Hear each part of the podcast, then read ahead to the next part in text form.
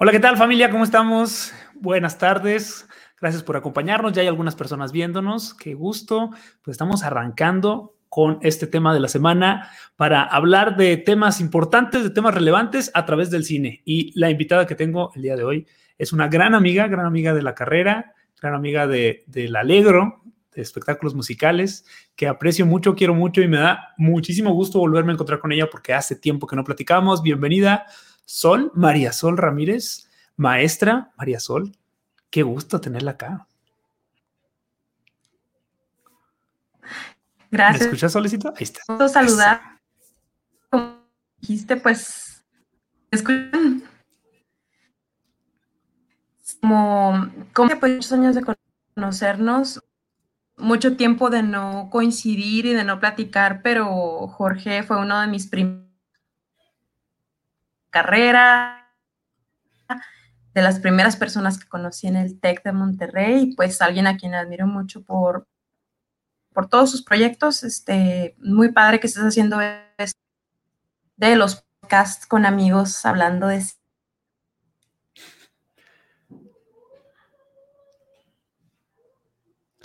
Esa es la intención, Sol. Creo que no sé si te escuchan bien, yo como que se traba un poquito, no sé si, pero. Si me escuchas con un está. retraso o si. Poquitito retraso, pero bien, bien. Alcanzamos a completar, no, no te preocupes. Te, te, alcancé a escuchar yo, yo bien, así es que, pues vamos, vamos platicando. Oye, Sol, pues eh, para presentarte con, con, la gente que no te conozca, bueno, saliendo de, del TEC de Monterrey, de la carrera acá en Chihuahua, tú te fuiste a estudiar la maestría y luego ya una segunda maestría, tengo entendido, y vas por el doctorado. A ver, cuéntanos, ¿qué, qué, qué fue ahí de tu, de tu carrera y qué es lo que estudiaste?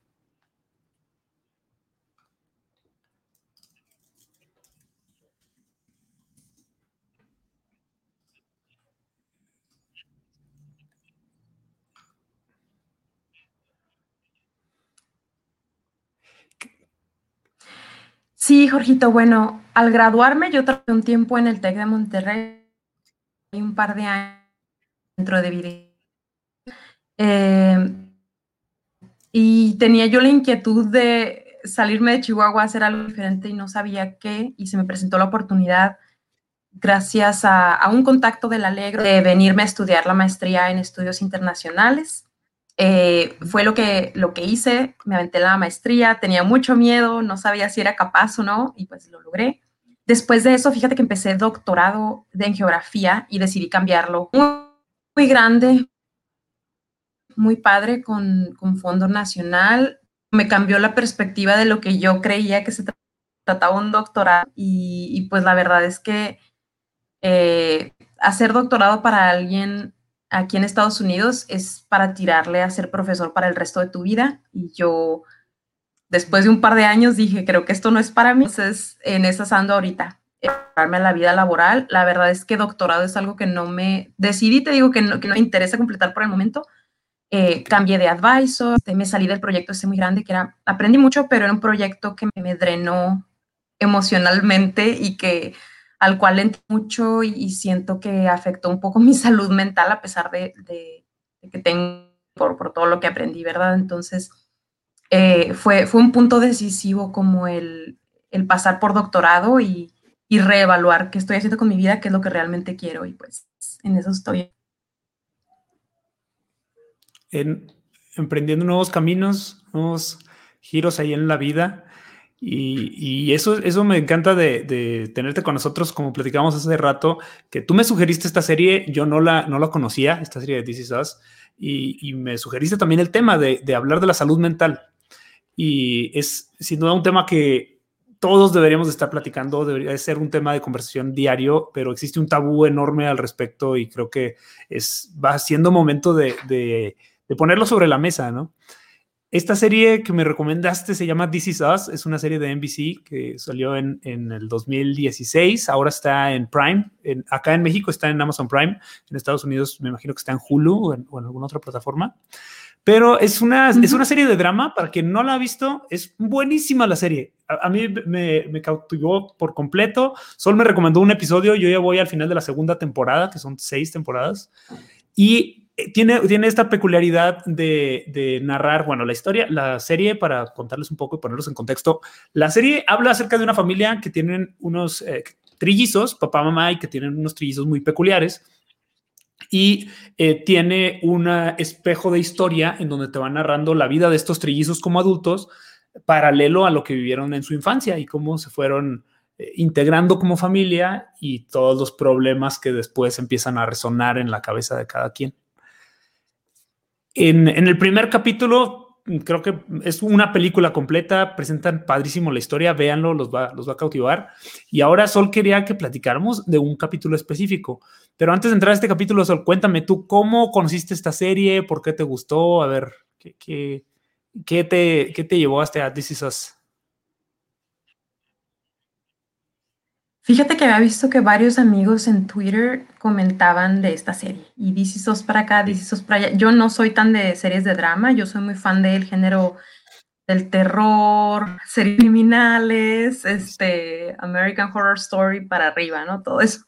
Pero se me hizo interesante. Me gusta mucho Mandy Moore porque Mandy Moore era súper estrella cuando yo era adolescente y dije, mm, pues, la he visto en dos, ahí hacer un trabajo más o menos no pensaba que la serie me iba a enganchar y desde el primer capítulo me encantó, o sea, dije, necesito más de esto y me empecé a sentir inmediatamente identificada con ciertas situaciones, creo que está muy bien escrita y está muy bien conectada a la historia, digo, de forma narrativa, nosotros que somos comunicólogos, eh, es muy padre cómo la construyen, cómo vas descubriendo cosas, cómo al principio no sabes que hay dos historias paralelas en dos diferentes líneas de tiempo y más adelante si te das cuenta de ello. Y me empecé a identificar también con algunas cosas de, algunos personajes y me enamoró, me cautivó. Y sí, yo la veo precisamente en Hulu. En Hulu. ¿Y cuál fue, cuál fue el, personaje, cuál es el personaje que, con el que más te identificas, que más te gusta de, la serie? Eh, mira, eh, muchos personajes me gustan mucho me encanta Kate, por ejemplo, pero el personaje con el que yo identifiqué mi, problema de ansiedad generalizada, con el cual fui diagnosticada hace tres años, fue con Randall, a pesar de que, y no es nada más un capítulo, sino son varios capítulos donde él muestra estos ataques de pánico tremendos. Eh, hay cosas en su personalidad y en la forma de funcionar que es diferente a mi, a mi experiencia personal, pero la negación por la que uno pasa, el no querer preocupar a los demás, el poner las necesidades, los problemas de los otros por encima del tuyo como una forma de evasión también. Obviamente ayudas a los que amas porque, porque así lo deseas, pero, pero también evades tu, tu propia realidad cuando estás en negación y cuando no quieres buscar terapia y cuando da miedo tomar medicación. Entonces fue Randall. De hecho, una de mis plantas se llama Randall precisamente porque mi esposo y yo nos, nos gustó mucho su personaje desde que lo empezamos a ver. Y, es, es, un personaje sumamente investigado y profundo y es, es un ejemplo de, de, esos personajes que desarrollan una biografía tan, tan intensa y se van a su pasado tan profundo que es perfecto el desarrollo y tiene toda la congruencia y toda la lógica de lo que le sucede.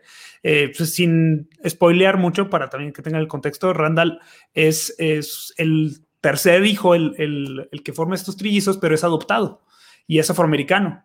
Entonces crece con muchos complejos, pero al mismo tiempo es una persona sumamente inteligente y que le gusta tener el control en todas las situaciones.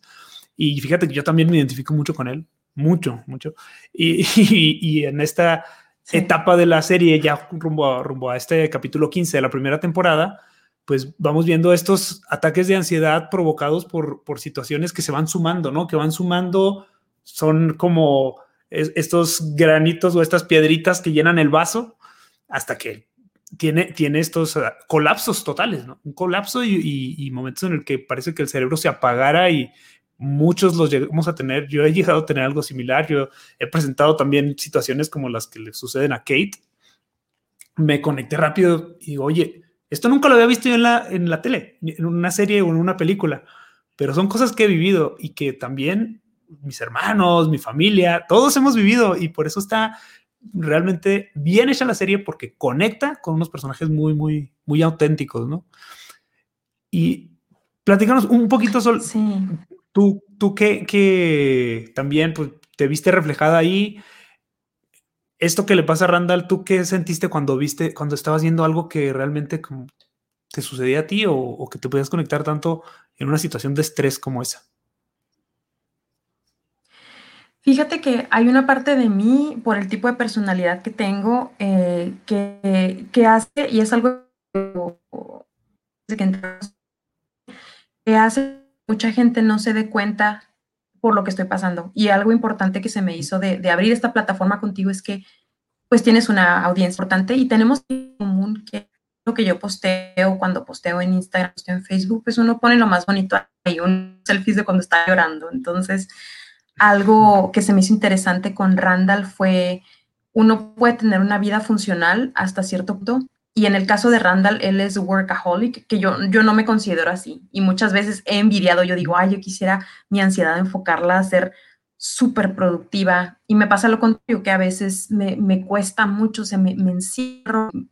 Es como si me enfermo esos puntos de, de, poder ni siquiera abrir una computadora porque me muero de ansiedad o un correo o algo. Y, y pues sentí, por un lado, como que al principio, te voy a confesar, envidia de decir, ay, yo quisiera ser como el Randall, que tiene que traer la cabeza hecha un mar, eh, pero mira cómo es productivo y se va a correr y hace esto y el otro.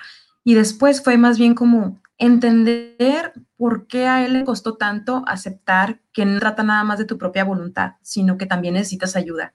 Y el hecho de que te creas la persona más fuerte o que seas la persona más fuerte no significa que estás exento de sufrir una enfermedad mental que a veces uno tiene que, en terapia psicológica, confrontar traumas de su pasado, arreglar cosas con su familia, porque mientras más lo evades, a veces es como si te terminaras ahogando, se te va juntando y, eventualmente se te sale de control. Y, no, no, sé, yo creo que si tú has estado en esta situación, eh, es algo difícil de pedir ayuda en el momento. Entonces me frustraba, yo decía, Randall, pide la ayuda a Beth, pero pues es parte del desarrollo del personaje, ¿verdad? estar en esa negación. Claro. Y, y sí, es eh, realmente así frustrante y para mí también el, ver cómo él lleva una vida súper sana, o sea, como dice, se va a correr, él, es una persona perfeccionista y workaholic, pero incluso por eso quizá es cuando asume que pues, no puede tener un problema mayor porque él corre todos los días y se alimenta muy bien y, tiene todo bajo control. Y cuando las hijas le piden algo, se los da y cuando el papá necesita, ahí está y está para todos, ¿no? Pero es, eso es yo creo que el, el escudo en el que todos nos llegamos a reflejar de decir, todo está bien, todo está bien. Y las más personas también nos lo dicen, oye, tranquilo, todo está bien y es la reacción natural cuando te ve alguien batallando con, con, una situación de, de, ansiedad o de estrés, es, no, oye, respira y, y, relájate porque todo está bien. Y si tan solo fuera tan fácil, ¿no? Así como, como decir, ah, sí, todo está bien, me cambió el chip. Claro, está la analogía de te estás ahogando en un vaso de agua y, y yo he tenido que leer porque vamos, creo que yo soy muy empática cuando alguien de mis amigos o de mi familia está pasando por algo así eh, y conmigo se me hace difícil, entonces cuando me estoy ahogando en un vaso de agua, pues me estoy ahogando, aunque sea un vaso de agua, y también tengo que primero aceptar por lo que estoy pasando, ser amable conmigo mismo, en vez de tratar de empujar los pensamientos intrusivos. Es mucho más fácil decirlo que hacerlo. Y, uno lo ve con Randall, esta necesidad de, ayudar tanto a los demás y, de todo, eh, eh, pero también esta necesidad de que nadie vea mi vulnerabilidad. Y creo que hablar de salud mental eh, es un tabú hoy en día. Y, y para quienes, pues, pues a veces quien lo ve piensa, bueno, sí, esta persona tiene esto, pero, pero mira, también estas idealizamos la vida de los demás y es una familia perfecta, y, en realidad ningún personaje está 100% feliz ni es 100% funcional. Todos tienen algo. Es, muy, es una serie muy realista y a veces hasta desesperante de ver, pero pues es, es realista. No sé si coincides conmigo que, que es, es, difícil encontrar una serie que refleje también la personalidad humana. Es, es, correcto. O sea, no, no hay villanos. Hay gente que hace cosas por lo general buenas. Incluso esta familia de origen, los papás y los trillizos, tú los ves y son buenos de corazón todos y dices, guay, todos quieren hacer las cosas bien y, y ¿por qué tienen tantos problemas? ¿Y por qué les pasan tantas cosas? ¿No? Porque así es la vida, porque no hay familia perfecta, porque por más que, que presentan unos personajes con buenas intenciones, a un papá comprometido con no repetir los errores de su pasado, de ser el mejor papá y estar para sus hijos siempre, pues también tiene debilidades y tiene problemas mentales y tiene eh, esta situación del alcoholismo que, que batalla para controlarla. Entonces vas viendo del personaje que en teoría es perfecto, todas las debilidades que tiene. Y a partir de ahí, todos los demás, todos los personajes se van mostrando vulnerables. A mí este capítulo me, me gustó mucho también porque todos tienen un, un colapso de alguna manera y un, un, enfrentamiento con esta dificultad o este problema, bloqueo mental que pueden tener o enfermedad mental que no pueden definir. Si te fijas, todos los personajes en ese momento le sucede algo. Kevin con sus inseguridades extremas, eh, Kate, que es la hermana, descubre que es incapaz, físicamente incapaz de hablar de la muerte de su papá. O sea, que no le salen las palabras. Y, y es, es algo así como inexplicable que la gente se puede, puede decir, ay, es una tontería y, y no, te comparto que eh, eso me ha pasado a mí, a mí me pasó con, con una experiencia particular que viví eh, en un accidente que tuve y por mucho tiempo no podía hablar del accidente y, no me salían las palabras. Y recuerdo el momento en que me salió el expresarlo y, y no fue una catarsis, fue simplemente que, que, se me liberó ese bloqueo, pero nunca lo atendí y ya después lo entendí que, que, era alguna dificultad que quizá está diagnosticada como una enfermedad mental, ¿no? O una situación mental. Eh, quizá no una enfermedad, pero sí una situación. Y, y, alrededor de eso se va construyendo toda la serie. Sí, Cada quien tiene sí. sus fantasmas, ¿no? Claro, fíjate que, bueno, que, que a mí me ha dicho mi psicóloga, por ejemplo, te digo, la ansiedad generalizada fue porque me empecé a tratar ya hace varios años Luego llegó la pandemia y fue como, bueno, llevo todo este progreso, tengo estas herramientas para poder lidiar con mi, que, cinco cosas que veas, cuatro cosas que oigas, de todos los ejercicios habidos y para ver, y llegar a un punto de, de todas maneras, está, sentirte fuera de control. Y, y es frustrante porque uno observa su vida como si fuera un continuo, ¿no?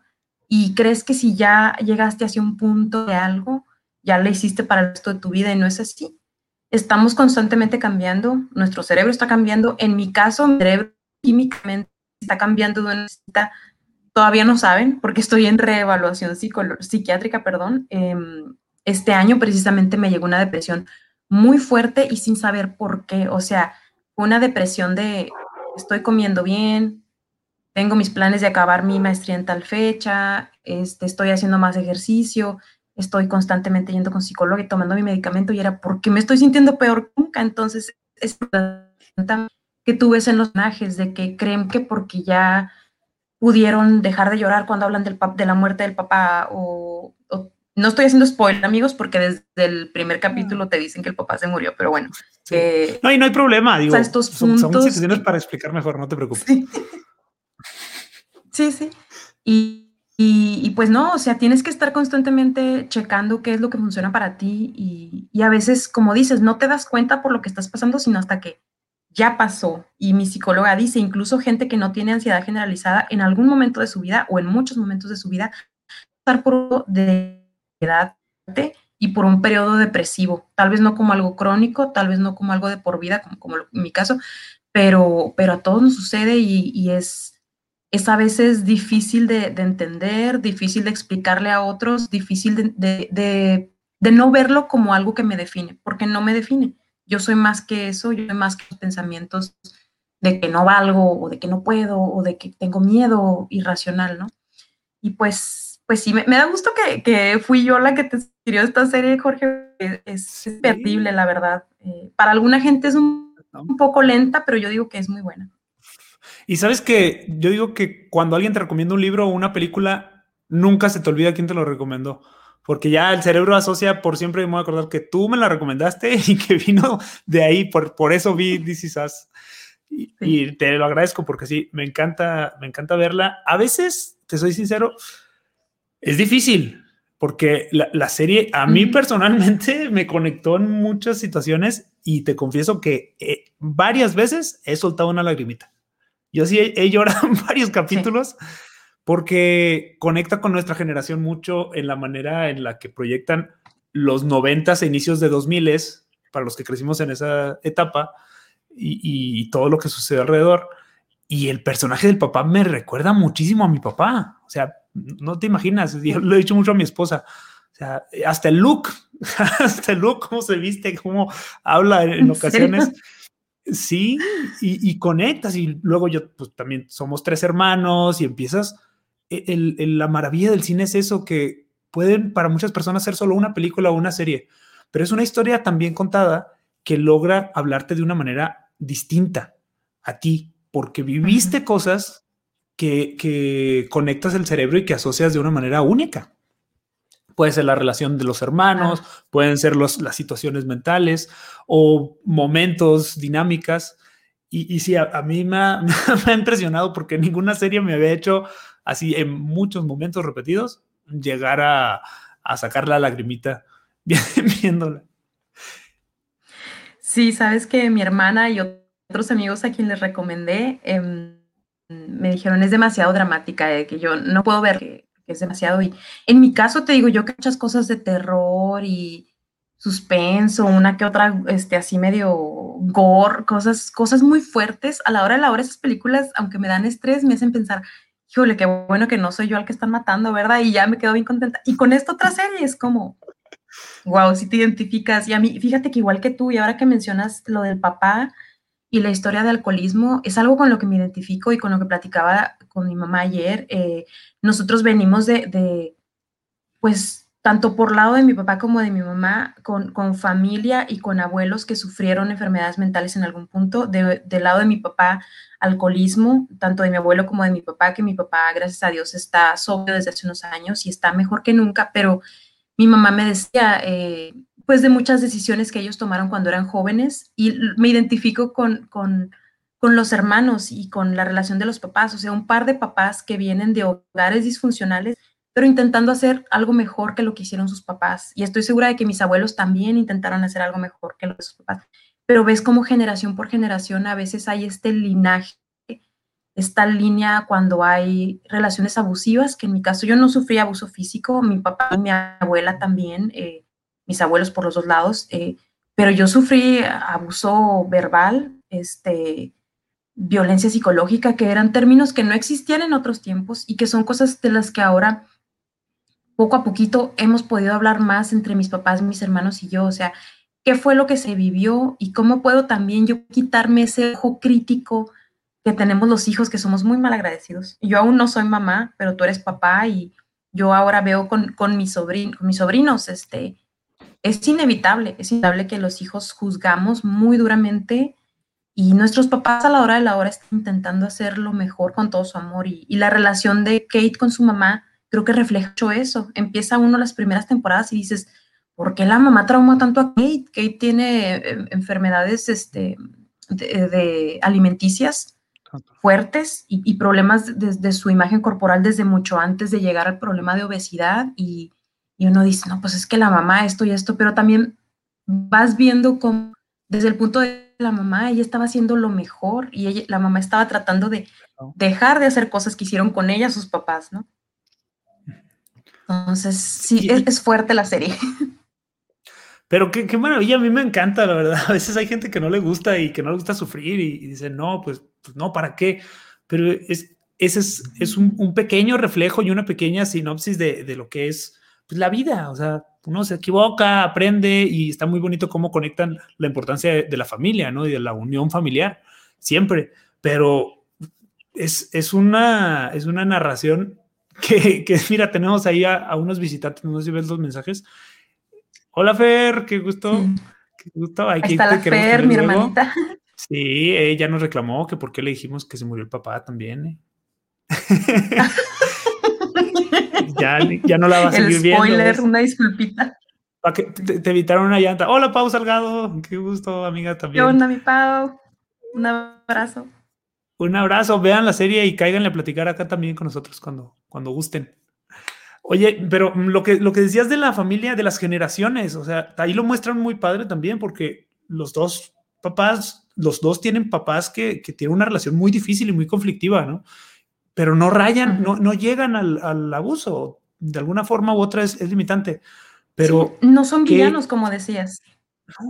Pero, y, lo, que, lo que comentaste ahorita de ya definimos las, las, las situaciones, ya, ya, hay palabras para definir abuso psicológico, violencia, eh, es, son palabras que ya nos permiten hablarlo.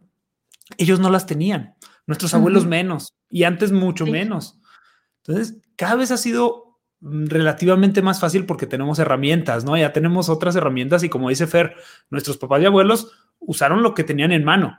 Nosotros ya tenemos más herramientas, pero al mismo tiempo tenemos una, un panorama radicalmente distinto ahora con la sobreinformación, con las redes sociales, con, con las ideas de que la gente puede tener múltiples trabajos o que debe tener múltiples trabajos para sobrevivir y, son otro tipo de presiones, ¿no? Otro tipo de presiones que quizá están muy ligadas a la tecnología, a las redes sociales, al, abuso de, diferentes medios de información, que la mayoría de la gente que yo conozco que tiene problemas, que tenemos problemas de este tipo, está relacionados de alguna forma con lo que vemos, con lo que consumimos y con, esa cantidad de, de, información que queremos tener en nuestra cabeza. ¿no?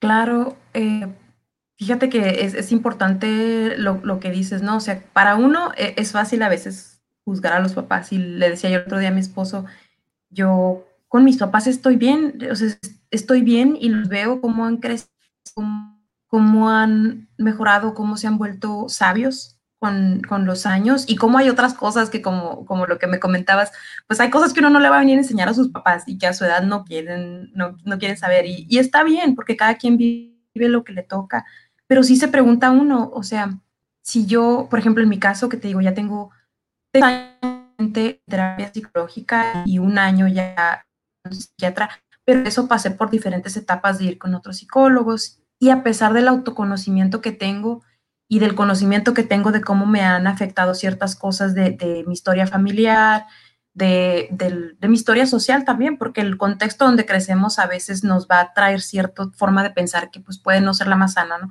Y aunque he intentado y estoy logrando, espero, romper con muchas cosas, si piensa uno, y aún así ¿qué va a pasar cuando yo tenga hijos? O sea, ¿qué, clase de, trauma les voy a pasar yo? ¿Cómo, ¿Cómo, me van a ver desde su punto de vista? ¿Qué errores voy a cometer? Y es algo inevitable, es como es la vida y eso me gusta que siempre está el mensaje que incluso el, el, pues el abuelo de los hermanos Pearson, eh, que pues era, era un papá y, y violento y que le pegaba a la esposa, tiene estos momentos en algunos episodios de los flashbacks donde, lo ves eh, que su forma de ser tan duro con los hijos, pues es porque quería que fueran de cierta forma, que los hijos lo ven sorprendido llorando en la iglesia y él está llorando porque está orando para que los hijos sean mejores papás de lo que él es. O sea, no hay, todo es blanco, todo es negro, o sea, hay un matiz de grises donde todos podemos ser en algunos puntos de nuestra vida un villano en la vida de alguien y, cuando estamos hablando de salud mental, pues uno tiene que tener claro eso, nadie es villano, nadie somos víctimas, todos tenemos la responsabilidad de, de cargar con con, ciertas y ciertas cosas que están en mí y en mi mente y, es mi trabajo encontrar qué es lo que me funciona. Es mi trabajo que si tengo que ir con psiquiatra y, buscar varias opiniones, pues, pues es mi chamba y, lo tengo que afrontar y invertirle tiempo y dinero y, seriedad a esto, ¿no? Y hay una frase del personaje de Toby, que es, el novio de la hermana, en ese capítulo, precisamente en el 15, eh, que dice, eh, mi, terapeuta se compró un Tesla nada más con lo que le pagué de todas mis sesiones. Y me, encanta porque eh, él está, él es un personaje bien cómico, bien relajado, pero eso es lo que te quiero preguntar. ¿Qué tanto sale mantener a un terapeuta? Porque no, no, no, no es de que ir una vez al año, ¿eh? Ay, amigo. no, no, es algo este, en lo que yo realmente, mira, yo, yo, y esto se lo digo a mis amigas, bueno, se lo digo también a mis amigos hombres para lo que aplica, obviamente, pero siempre, siempre digo, o sea, invertir en tu salud mental, en tu salud dental, y, y, a mis amigas mujeres, ir con el ginecólogo y a los hombres cuando tengan que ir con el urólogo, es algo en lo que no podemos escatimar porque eventualmente te va a perseguir, se te van a caer los dientes, te vas a poner más loco que nunca, si te tienes algún eh, problema que el ginecólogo puede, puede eh, encontrar, pues hazlo a tiempo. Entonces, es algo en lo que Afortunadamente, como estudiante internacional acá en Estados Unidos, eh, tengo un trabajo de medio tiempo que me permite ciertos beneficios como, como tener seguro de estudiante, que no es el mejor seguro, pero eso me cubrió mis, mis, primeros años de terapia acá, de terapia psicológica. Me, me cobraban un mínimo en la universidad. Luego entré a otras en un, en un periodo en el que necesitaba a alguien diferente y ahorita con psiquiatra, la verdad es que sí, sí es lana que, que le estoy metiendo y, y, es algo que, tanto mismo como yo, al haber pasado por, por una crisis muy fuerte, eh, por varias cosas relacionadas también con, con la tendencia de él a ser perfeccionista, a ser workaholic, está en un trabajo nuevo. Él también fue estudiante internacional, para quienes no conocen a mi esposo. Él es de India y también llegó acá, así como yo, a hacer su maestría luego hizo su doctorado y consiguió un trabajo y las presiones, el estilo de vida rápido, el, ambiente académico, él es lo que hace, pero, pero trabaja muchísimo. Entonces, entre él trabajar muchísimo y yo haberme enfrentado a, las peores depresiones y ansiedades, haber estado viviendo lejos uno del otro eh, por cierto periodo de tiempo, fue muy difícil. Entonces, nos dimos cuenta que que, él, que él necesitaba también, o sea, buscar una forma como que de nivelar esa, esa ansiedad de siempre estar pensando en el trabajo y yo de realmente enfocarme en si tengo que tomar medicamento, necesitamos este, darle prioridad económica a esto. Y, no te voy a negar, hay meses en que traigo la tarjetita de crédito muy alta, pero es algo que digo, ahorita que estoy joven, ahorita que no tengo hijos, eh, le tengo que dar prioridad a esto porque en un futuro yo quiero tener hijos y quiero estar en, un momento de más estabilidad emocional y mental. Entonces, lo vale. La mejor inversión, como dices, no, no, no se puede escatimar, no se puede, o sea, qué padre, ¿no? Yo digo, oye, pues mejor ahorro para un Tesla y tener un Tesla estará bien bonito. No, no, no dimensionamos hasta dónde se nos puede ir la vida de las manos hasta que vemos a un familiar, hasta que vemos a alguien conocido y, el rumbo que toman las vidas de las personas mayores que nunca se atendieron. Y es, es algo pues triste, pero también de, digno de hablarse y de platicarse. a mí me decían, oye, este tema de la salud mental hay que tocarlo con un psicólogo, con un psiquiatra. Pues quizá en otro espacio, pero aquí lo, lo que me encanta es que lo hablamos entre dos personas que no somos especialistas, entre alguien que ha vivido esto, porque es precisamente lo que queremos fomentar que todos lo platiquen. No, no es una plática entre psicólogos y psiquiatras, o sea, es una plática que todos debemos de poner sobre la mesa. La depresión, la ansiedad y los trastornos más complejos, hasta esquizofrenia, eh, pueden estar en nuestra casa y sabiéndolos identificar y sabiéndolos tratar, es muy, muy distinto el rumbo que toma, que toma la vida, ¿no? Y, creo que pues, esa, es la intención, ese es el, era el chiste de esta conversación. Sí, claro, amigos, no somos expertos, pero somos personas que tenemos la experiencia de tener que, enfrentar ese miedo que todos tenemos. Este, creo que eh, sería valioso en, algún punto si, si, si, decides hacer un, eh, un episodio con, un experto en el área, en la materia, o sea, un psicólogo, un psiquiatra, súper bien y, qué padre. En nuestro caso, te digo, pues, pues esto es algo por, porque lo estamos viviendo porque, porque yo estoy de estar viendo en cine y en televisión que se hable más de estos temas de forma normalizada y no de, pensar, ay, el loquito, que, pues no, o sea, tenemos que quitarle esa connotación a, la palabra loco, o sea, que, ¿qué es un loco y, hasta qué punto eh, puedes, puedes tener una vida normal a, pesar de que tienes enfermedades mentales? Y, como decías tú, o sea, y nosotros, Fer y yo lo vivimos con mis papás, este, mis papás afortunadamente, digo, ahorita están muy bien, pero, pero ambos pasaron por situaciones difíciles y ambos tienen este, enfermedades mentales eh, fuertes, fuertes, que, que, les ha costado tiempo identificar, han pasado por, por cosas muy difíciles como familia, o sea, hemos, hemos pasado por intentos de suicidio de diferentes miembros de nuestra familia, entonces uno dice, pues, no quiero tocar fondo, entonces ese es el mensaje que venimos a dar. Yo no vengo a decirles, si tú, tú también tienes de ansiedad generalizada, ve y médicate. No, porque la verdad, yo, no, o sea, es, es, individual. Cada cerebro, cada persona somos diferentes y necesitas la opinión de un experto. Y en eso sí soy experta en decirte, necesitas la opinión de un experto. Entonces, eh, busquen, busquen ayuda. Puede ser, puede ser tu catchphrase de personaje. busca, un experto para eso. busca un experto. Yo no tengo consejo para ti, pero busca un experto. Es el, mejor consejo que se puede dar. De nada, amigos.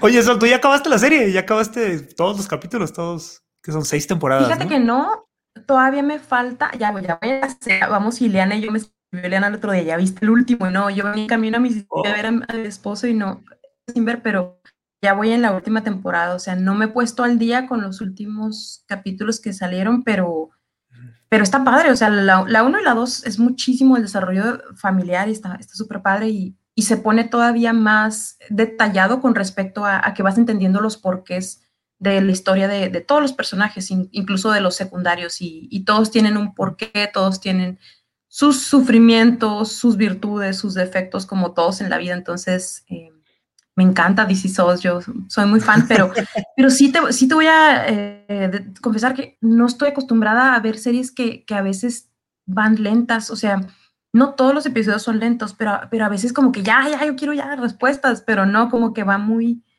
muy encaminado a, a construir los problemas, a, a, cómo están solucionando las cosas paulatinamente, no, no es de que, ay, pasó esto y ya lo solucionaron. Pues no, la vida no es así, o sea, toma tiempo, ¿no? Y, y sí está, está padre, sigue igual de, de, buena la calidad hasta la temporada 6. Ok, bueno, vamos a seguirla entonces hasta el final. Oye, otro tema recurrente que he visto y, me encanta también que, que, toquen el tema de esa manera es el de que la mayoría de los conflictos se dan por, por asumir lo que piensa el otro, lo que siente el otro, lo que va a decir el otro. No sé si has visto que, que por muchas, muchas uh, situaciones y conflictos y problemas graves, son porque llega una persona a compartir algo, a querer expresar y el otro lo interrumpe porque ya sé lo que me vas a decir, es esto, ¿no?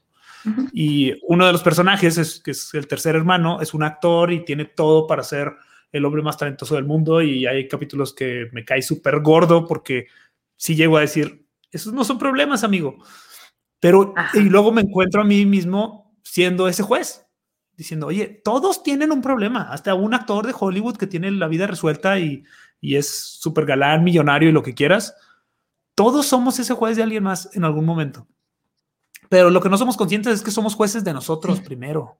Si nos la pasamos juzgando a los demás, es porque a nosotros nos estamos juzgando, nos estamos diciendo, no seas así, no digas esto, ¿por qué hiciste esto? No te preocupes, no. Estabas muy bien ayer porque hoy estás mal, tienes que estar bien, ya dijiste que ibas a estar bien. Y ese es el principal gatillo que, que, está generando nuestra ansiedad y que está generando el no atender estas circunstancias, ¿no? Estos, estos conflictos. Porque a veces parece un círculo la serie. O sea, se enojan, se pelean, se contentan. Se enojan, se pelean y ya. Pero es tan compleja la, la, la red de asunciones, de, de juzgar, de, de criticar. De, Tú eres así porque dijiste esto. ¿Cuántas veces somos así en la vida, no? Sí nos adelantamos a juzgar sí, y nos juzgamos, pero bonito.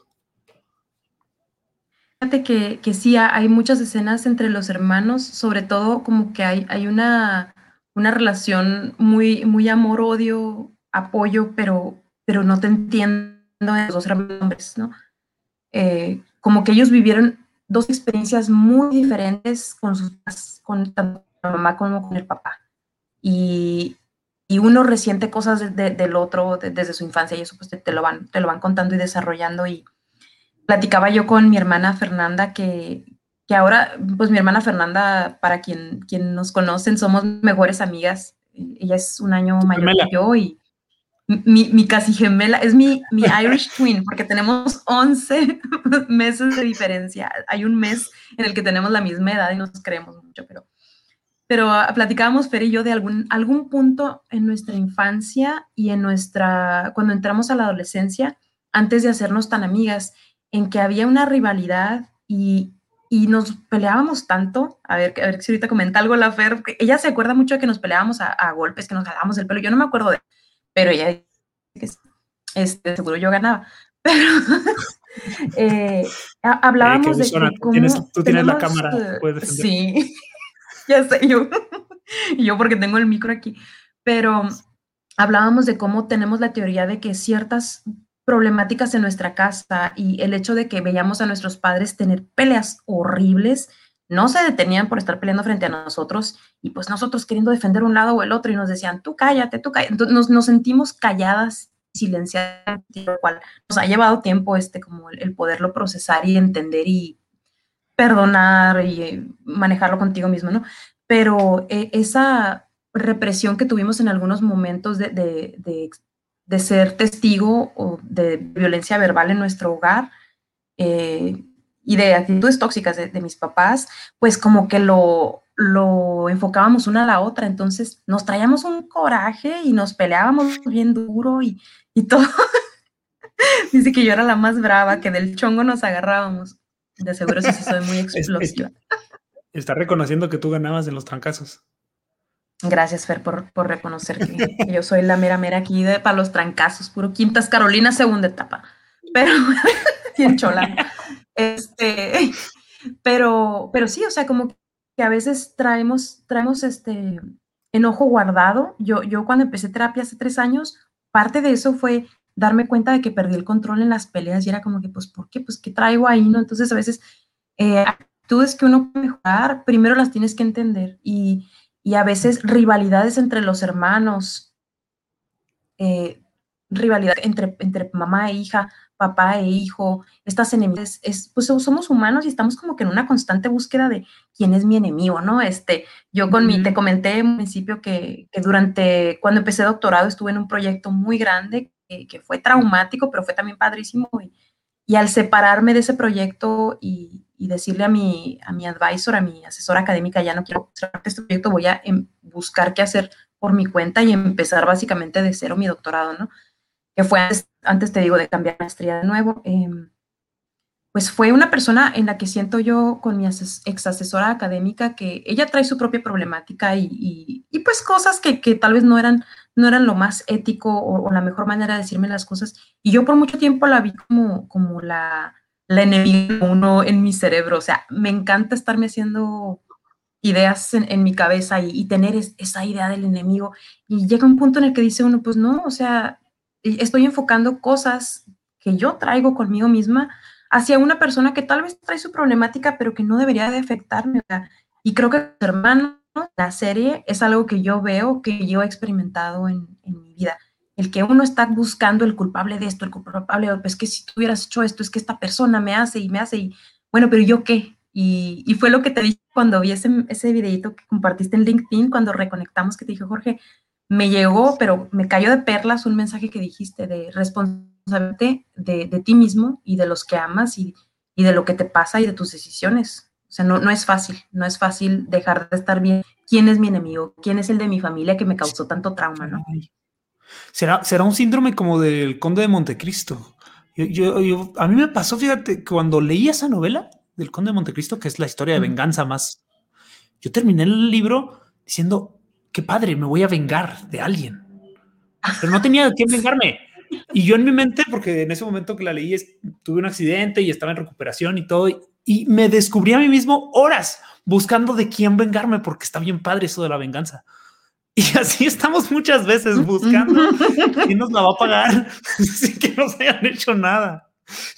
Y, y, así es la mente, así es la mente de no, no, importa quién me la hizo, importa quién me la ganó él me la pague, porque oye, tuve un accidente, a ver, pues a lo mejor me puedo desquitar con alguien más que no sea el que me atropelló, o alguien más. y así, así, así estamos. Y no sé si sea una cosa, si no voy a decir que yo lo inventé, el síndrome del conde de Montecristo. Estamos buscando venganza, buscando. Ahora sí, somos expertos para que ya nos estamos inventando síndromes si no existen. sí, ¿verdad? Ya, ya, ahora sí, pásenme mi título ahí de psicólogo, por favor. Sí, claro. Gracias. Pero es, es, que qué, rico esto, son poderse reír de estos temas y poder eh, platicar, que es lo que me encanta y, extrañaba mucho de tus pláticas, porque son pláticas que se van de lo serio a lo cotidiano, a, a cualquier risa y, sátira que te puedas imaginar. Y esto es lo que queremos promover. O sea, realmente a mí me encanta el cine, me gusta hablar del cine y, y tener como pretexto el cine para hablar de otros temas. ¿Por qué no hablar de que oye, yo tengo ansiedad y mi vecino tiene depresión y, mi tía tiene esquizofrenia, sin decir, ay, pobrecito, hoy. Pues no, o sea, qué padre, qué bueno que sé de alguien que tiene para ver si me recomienda a alguien más para, oye, esto se tiene que empezar a mover urgentemente ahora con esta nueva normalidad en donde creo que se han llevado al límite las, las, situaciones eh, pues tensas, difíciles y, tristes que ha de vivir tanta gente, ¿no? La violencia doméstica que se ha disparado y, cosas que pues lamentablemente ya no podemos ver porque ahora pasan dentro de cada casa. Antes pasaban en la calle. Sí, sí. Sí, antes este, había más, eh, precisamente para lo que dices de, violencia doméstica, antes había más visualización, tal vez más denuncias, más, más apertura, pero ahorita eh, incluso con, que se cierran oficinas públicas, con que se le da prioridad pues al tema del COVID, pues, porque estamos en una pandemia, ¿no? En, en casos médicos hay y casos de salud mental, o sea, pues hay psicólogos, hay psiquiatras que están hasta el tope, que no están eh, tomando nuevos clientes y pues qué difícil. Yo lo que les diría es, este, busquen, si en el momento están en una lista de espera o no tienen un psicólogo, un psiquiatra, sienten que necesitan, aunque a, a un grupo, o sea, y cosas que puedes encontrar en internet, gente que te ayude, donde te metas nada más como que a un grupo de discusión, algo así, algún recurso, hasta buscar videos en YouTube de alguien que, que te puede ayudar mientras encuentras lo que es específico para ti, vale la pena, porque estamos pasando por un momento muy difícil. Eh, menciona Mari, hola Mari, este, fíjate, creo que no he visto esa película, o sí. Hijo, te la recomiendo mucho, tienes razón, María Costa, para, para los que no conozcan, es, es la mujer más bonita del mundo. Entonces, ya si, si la están buscando es Un abrazo, Mari, la esposa, de Jorgito. Y esta peli de Loco por ella te la recomiendo mucho, tienes razón. Es, es una película que, que, habla de enfermedades mentales y es, es de Netflix, es original de Netflix, es española y trata sobre un, un, chico que se enamora de una persona y, y la empieza a seguir y descubre que, que está internada en un hospital psiquiátrico. Y, y, bueno, pues él está enamorado y se interna en el hospital psiquiátrico para convivir con ella porque él no le ve nada malo. Dice, pues que tú no tienes nada malo, o sea, tú eres una persona normal, no estás enferma. Y estando ahí, descubre la enfermedad de esta chica y descubre distintas enfermedades de los compañeros. Y es una comedia romántica, fíjate que está súper buena y te la recomiendo sí, la voy a buscar. Gracias. Este, gracias por mencionarla, Mari, y pues gracias por la recomendación. Sí, la voy a, la voy a ver. Este, hay, hay muchas eh, propuestas interesantes, muchas cosas de Netflix originals que no me encantan, pero hay otras muy padres, sobre todo las, eh, algunas de las internacionales que, que están suaves. Este... Sí, yo ya casi ni veo las comedias románticas porque aquí en la casa sí les gustan a otras personas que no quiero decir a quién mucho, comedias románticas. Pero esta película sí, No, no, en verdad, sí, ya, ya lo había platicado en otras ocasiones y lo había recomendado mucho. Véanla, por favor. Loco, por ella, sí, así tal cual. sí, la voy, a, la voy a buscar. Oye, fíjate que ahorita que, que mencionábamos lo de que, que, está bien reírnos de nuestra enfermedad, pues tampoco irnos a los extremos. Fíjate que también, yo creo, pues tú te acuerdas, Jorgito, o sea, bueno, eh, yo, yo no sé si ahora la gente, saquemos las de cosas de hace 15 años, amigos. Hace 15 años que conozco a Jorge y échenle cosas que tenemos. Old people here. Uh, pero eh, mi hermana y yo también platicamos mucho de esto y, y, medio nos da risa, pero también nos ha ayudado a entender, o sea que no, como persona no, no tienes que ser definido en tu personalidad por, cosa, ¿no? Y, algo que nos pasa, y no digo que toda la gente, pero mucha de la gente que tendemos a, bromear mucho y estar a risa y risa y incluso platicar nuestras anécdotas traumáticas y cosas de las que uno no se debería de reír, platicarlas con risa y con sarcasmo, o sea, es un mecanismo de defensa que tenemos y que, y que a veces, o sea, para mi hermana y para mí fue un shock, a veces la psicóloga, pues dices algo, ¿no? Que, ay, estoy, y te ríes y la psicóloga así de, o sea, eso, no, tienes que reír de eso, ¿no? O sea, como que no tienes que compensar. Estamos en un espacio seguro y, y pues está cañón, o sea, y de que yo, este año que te digo que fue, que ha sido un año pesado, sobre todo a partir de febrero, que te digo que tengo también depresión. Y la depresión no es algo que he tenido constantemente, pero que en estos últimos años pues también me están tratando por depresión, además de la ansiedad, ¿no? Pero, pero ando en un cuadro depresivo cañón, este, del cual pues estoy intentando salir, pero, pero me empecé a dar cuenta de, cómo, pues es que los memes y el Twitter y, el, sarcasmo, empecé a volver a utilizar el mecanismo de defensa de burla con, cosas que ponía de que, de que ya lleva mediocito y que, o sea, ese tipo de, cosas cuando bromea uno mucho con la muerte, de que de que mamá, y sí se lo dije a mi mamá y si no, si nos dio mucha risa, pero de que mamá, el día de mi cumpleaños le dije, me quiero regresar, ¿cómo le hacemos, mamá? Le dije, a la próxima que te vea, pues te abres de piernas, le dije, este mundo está muy gacho, o sea, como que yo, yo de chistosita, ¿no? y es algo que yo hacía mucho antes, cuando nos conocimos, Jorge y yo era, siempre estaba risa y risa y risa, y a veces es, es a un extremo donde, donde realmente como que, pues uno le tiene que bajar tantito, o sea, bájale tantito y, y estate tranquilo, tienes que estar en esta euforia de de siempre la bromi y, te digo, me empecé a dar cuenta de que aunque no traía pensamientos suicidas, sí estaba, estaba bromeando mucho con la muerte y le dije a mi psicóloga, pues fíjate que no así ya hay. Y ya si le quito la broma y si le quito el dark humor, como dicen, eh, es que realmente sí son cosas que pienso, o sea, de, que yo, yo me quiero regresar al, vientre de mi mamá, de que Diosito, si me llevas, pues qué oh. bueno que me lleven. Y eso no es normal, no es sano, entonces también a veces uno tiene que ser bien consciente de las cosas que dice y, de las cosas que piensa y decir, bueno, hasta dónde estoy bromeando y hasta dónde creo que me debo preocupar por esto y, comentarlo con mi, con, mi, con mi gente allegada, primero que nada, con mis amigos, con mis familiares y así les saben que traigo esta, me hace que ando pensando mucho con la muerte de muy bromista, no es, no es así como algo que debería ser de risa, pero pues uno que tiene el humor negro, ¿verdad? Eh, pero no, te digo, afortunadamente tengo tengo un sistema de soporte fuerte con mis amistades y con mi familia y, y estoy en un punto en el que gracias a la terapia psicológica detecto este tipo de ondas raras. O sea, cuando yo mismo empiezo a hacer algo, como que digo, ah, y hace unos años, ¿no? O sea, yo no tenía ni idea, yo siempre estaba mirando de todo, de todo, incluso de las cosas que no eran de broma. Y, era, era, una forma de no llorar, era una forma de, de, mantenerte fuerte. Así. Entonces, no tengan miedo a ser ustedes mismos, o sea, ni tu enfermedad te define, ni tu ser el payasito de todos los cuentos te define, o sea, quién eres tú, ¿no? No, no tienes que encontrar la respuesta, pero no más preguntarte quién eres tú, qué es lo que realmente quieres, cuáles son tus objetivos de vida, cuáles son tus valores. Creo que es un, es un mensaje que a mí me ha, me ha servido de, de mis terapeutas. Padre, gracias por compartirlo también. Porque sí, es, es muy sencillo, pero qué, qué, profundo, como dicen las abuelas, ¿no? Entre broma y broma, la verdad se asoma. Entonces, también es, es, Una, es una enseñanza importante para uno darse cuenta y también para, para cuando lo vemos en otras personas, porque las redes sociales están llenas de esos comentarios. Uno publica una cosa de esas y todos tus amigos se ríen y si es cierto, me identifico, jajaja. Ja, ja. Bueno, pues también hay que invitar a la gente a que sepa que la persona que publicó eso quizá necesita ayuda, quizá necesita una llamada, no necesita que le des like a su comentario. No me sigan mis chistecitos, oigan, me saben cómo soy. no, ya ven cómo es, ¿para qué le invitan, hombre? Pero es, es, padre, o sea, finalmente, mira, como dicen también nuestros, nuestros papás, pues de la vida hay que reírse, hay que reírse y hay que tener una catarsis y hay que disfrutar los momentos y para eso venimos, ¿no? Y está padrísimo. Y, y esas conexiones y esas reuniones y esas fiestas donde uno lo hace, está increíble. Pero esta pandemia nos ha alejado mucho y, ya ahora a veces no tenemos fiestas y creemos que con publicarlo en redes sociales, pues ahí sale, ¿no? Y voy a ver quién me contestó y quién, quién se identifica.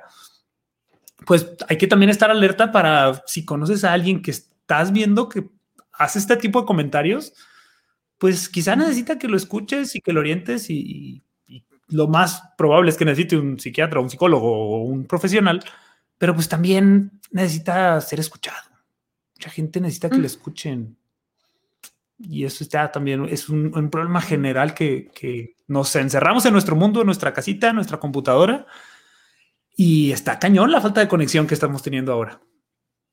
Sí, está bien cañón, la verdad. Y este, fíjate que, bueno, me acordé, me acordé que estamos hablando de DC SOS, que siento que ya me puse a hablar de mucho, pero me acordé precisamente, o sea, volvemos como que viendo los ejemplos. Siempre volvemos a la película volvemos al, al, show, eh, cada, cada, uno de los personajes, cada uno de los hermanos tiene algo. Randall, la parte de ser el perfeccionista, el que se ejercita, el, el, que tiene las hijas perfectas, la esposa perfecta, es súper bromista y, tiene muy mal sentido, tiene los dad jokes. Y Kevin, por ejemplo, el despreocupado, ¿no? Siente que la regla en algo, con su actitud de, no, pues yo muy relax, muy chill, o sea, como que cada uno también tiene ciertas cosas de su personalidad que definen cómo ellos tratan de proteger su corazón, ¿no? Y en mi caso, pues mi, forma de protegerme por mucho tiempo era eso, el, bromear de todo, el tomar todo como un chiste, hacerme como que todo muy relax. Y cuando uno tiene que aprender a pedir ayuda, o sea, está que tu personalidad sea de una forma, pero, pero también, o sea, no, no pasa nada, la gente no, no va a juzgar, nadie te va a juzgar más severamente que lo que te juzgas tú, eso tenlo por seguro. Y la gente que te ama, la gente a la que le importas va a estar ahí, entonces eso me gusta del show, te digo que, que, yo, yo me identifico no porque sea tan parecida a la gente, sino porque entiendo, la serie te va explicando por qué esta persona actúa de por qué su personalidad es así, por qué en sus relaciones se comporta de tal forma, o sea, pues pues porque trae una, una serie de cosas también que no ha resuelto, que, que está en el proceso de... Eh, y eso se me hace interesante de, de, la serie también. Sí, mucho. Realmente la gente, pues juzgamos, ¿no? Juzgamos y somos prontos a, a sacar conclusiones. Yo me desespero mucho cuando las personas culpan sus acciones del presente por su pasado o por lo que vivieron de niños. Y, no creo que esté bien culparlo, porque finalmente tú ya estás hecho y derecho y tú decides cada día lo que vas a hacer. Pero en la serie te muestran, eh, te abren esa sensibilidad a ver que realmente cosas que viviste de niño pueden estar forjándote hacia ese camino. Y ven a un niño como, como el Kevin, que parece todo perfecto, pero él sentía un abandono de niño. Él sentía que, que la atención se la llevaban sus dos hermanos. Y aunque no era cierto porque los papás se esforzaban al máximo, los otros hermanos necesitaban más a los papás de niños y él terminó siendo, a mi parecer, el más eh, inseguro, el más indeciso, el que no sabe qué rumbo tomar por su vida. Y no es por culpar al pasado, pero sí hace eco en su vida, sí, sí va, va moviéndose. Oye, un capítulo que me encanta de la segunda temporada es el, el cuando Kevin está en un rehabilitación, está el personaje este del actor en rehabilitación eh, por, por uh, drogas y alcohol. Y eh, lo visita la familia y él los, les tiene la sorpresa de que es una sesión grupal con la psicóloga. Y la psicóloga empieza a tocar fibras sensibles, fibras intocables en la familia, y todos explotan. Con todos. todos, menos Kevin, ¿no? porque él ya como que estaba preparado, ¿no? Pero, pero explotan con la psicóloga, explotan con él y culpan y dicen, ¿por qué me pones a mí del villano? ¿Y por qué yo? Y sí, es, esa, eso me encantó porque realmente esa es, esa es la muestra de que todos tenemos problemas, todos vamos a juzgar y todos nos tomamos las cosas personales. Y, y en, ese, en esa escena donde todos explotan alrededor de Kevin, él está súper relax y súper chill y, y si te cae gordo también, porque no sus problemas, pues a lo mejor no son del nivel de los de los demás, pero entiendes cómo juzgamos y sentimos que somos siendo juzgados todo el tiempo todo el tiempo, con cualquier comentario, con cualquier situación. Sí, siempre. Y, incluso su mejor aliada, que es su hermana Kate, que ellos son como que uña y mugre y tienen una relación muy, pero también codependiente. Hasta ella sale, que yo que no, o sea, estábamos hablando de mi mamá y de, y de Randall y de esto, hasta ella sale ofendida y, y así pasa. Y, y, es que nuestras relaciones con nuestros hermanos son complejas y, y la Fer y yo platicamos mucho de estas ondas, como que de hasta qué punto podemos tú y yo de objetivamente como hermanas que vienen de, qué divertido salirle con una sorpresa a tu familia así, hasta qué punto tú y yo como hermanos tenemos que hacer e-, equipo y estarnos también solapando el, yo pobretearme a mí mismo, o sea, como que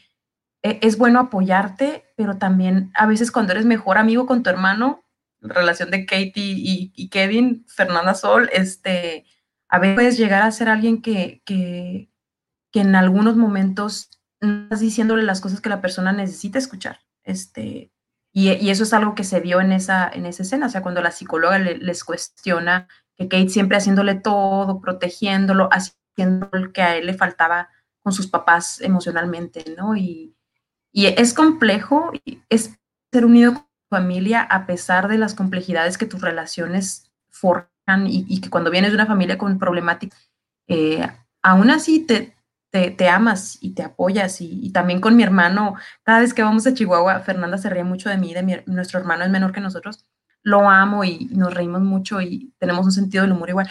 Pero nos peleamos tanto por las cosas tan chiquitas. O sea, no paramos de discutir. Hasta mis papás se cansan de que ya, ya, porque chocamos, chocamos, chocamos y es como, como bueno, pues o sea, es parte de, de, ser hermanos. O sea, no, no no coincidir en cosas y en el caso de, ese capítulo de la serie, pues es básicamente Kevin diciéndoles, este soy yo, así vi yo todo desde mi niñez y estos son los problemas a los que me enfrento con mi familia y, y pues para todos era como que, no, espérate, o sea, son unos villanos, ¿qué? Tenemos la culpa de todo, que se metió las drogas, ¿no? Entonces, sí. sí, es un capítulo, me gustó mucho a mí también. Sí, sí, te deja, te deja pensado, pues está súper bien escrita la serie.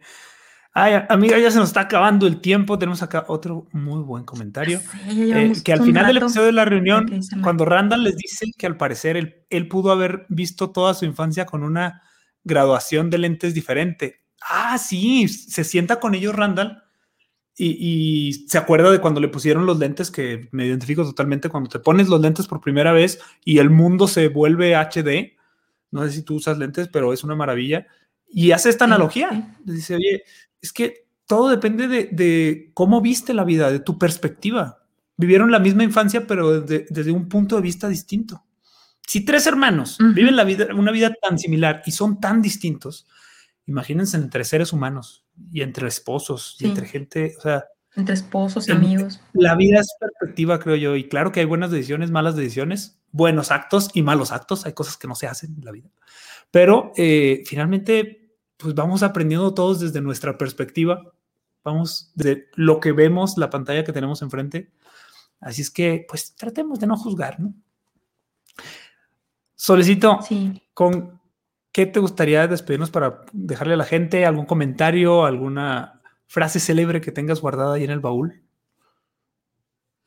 Eh, pues no, frase célebre, eh, les, repito, no tengan miedo de, pedir ayuda, no sientan que, que pedir ayuda significa ser una persona mm, que no es fuerte, ¿no? Ser una persona débil. Al contrario, creo que requiere mucha fuerza y, mucha voluntad y, o sea, toma todo de ti el ponerte en un punto de vulnerabilidad donde reconoces que no estás haciendo las cosas bien y que además de no hacerlas bien, probablemente hay algo más que te lo esté impidiendo y si no es tu voluntad y, y, lo que deseas hacer y tus objetivos y tus valores suficiente pues es que probablemente necesitas también la opinión de alguien más y no les digo que a fuerza tiene que ser un psicólogo, puede ser un terapeuta de otro tipo, puede ser eh, algo alternativo. Hay, muchas cosas y muchos tipos de grupos de apoyo afuera, hay toda una onda de constelaciones familiares, este, eh, psicólogos, psicoanálisis, eh, hasta, hasta incluso probar meditación, acercarte a tu iglesia, o sea, no tengan miedo de pedir ayuda y de, y de reconocer cuando tal vez si donde están pidiendo ayuda no es suficiente, no sentir que el hecho de que, por ejemplo, digamos, mi hermana es mi mejor amiga y yo le cuento todo y aún así me siento mal, no es ni tu culpa ni tu culpa de tu hermana, o sea, tal vez necesitas la perspectiva de alguien que no está tan cerca de tu problema, entonces no tengan miedo de eso, de, pedir ayuda y de, y de dejar de de encerrarse en pensar que nada más a ustedes les pasa, sobre todo ahorita con esta pandemia se está viendo que mucha gente estamos viviendo muchas cosas y no teníamos idea de que nuestros amigos están pasando lo mismo. Entonces, eh, acérquense a sus amigos, acérquense a su familia. Eh, tía Luz, muchas gracias por conectarte. Tía Tati también que está, está por ahí, este, las amo y, y pues así, o sea, buscar a nuestra gente. Yo con mis tías, que son mis segundas mamás, cuando mi mamá ha estado mal, eh, mentalmente hablando, ellas han sido este, un apoyo grandísimo. Entonces, no sientan que es debilidad pedir ayuda. Ese es el mensaje con el que me quedo. Y pues vean DC SOS, está muy padre, tal vez les ayude como que a dar ese pasito, ese empujón que necesitan para pedir ayuda. Sí, véanla, por favor, está muy buena. En México está en Amazon Prime y en Estados Unidos está en Hulu. Y con esa, con esa reflexión creo que podemos cerrar. Yo iba a decir otras cosas, pero cerraste de manera maravillosa. No tengan miedo de pedir ayuda. Gracias, Jorgito. Todos Un abrazo, necesitamos algo. Así es que, pues, si podemos ayudar en algo y si, si necesitan alguien que les escuche, por lo menos, pues también aquí estamos y hay que levantar la mano y hay que saber que cualquiera puede necesitarte en este momento. Gracias, Sol. Un abrazote. Qué gusto platicar. Estamos de nada, en comunicación. gracias por el espacio. Ándale, pues, un abrazote, besos a todos. Nos vemos. Saludos a todos, gracias, por acompañarnos. Hasta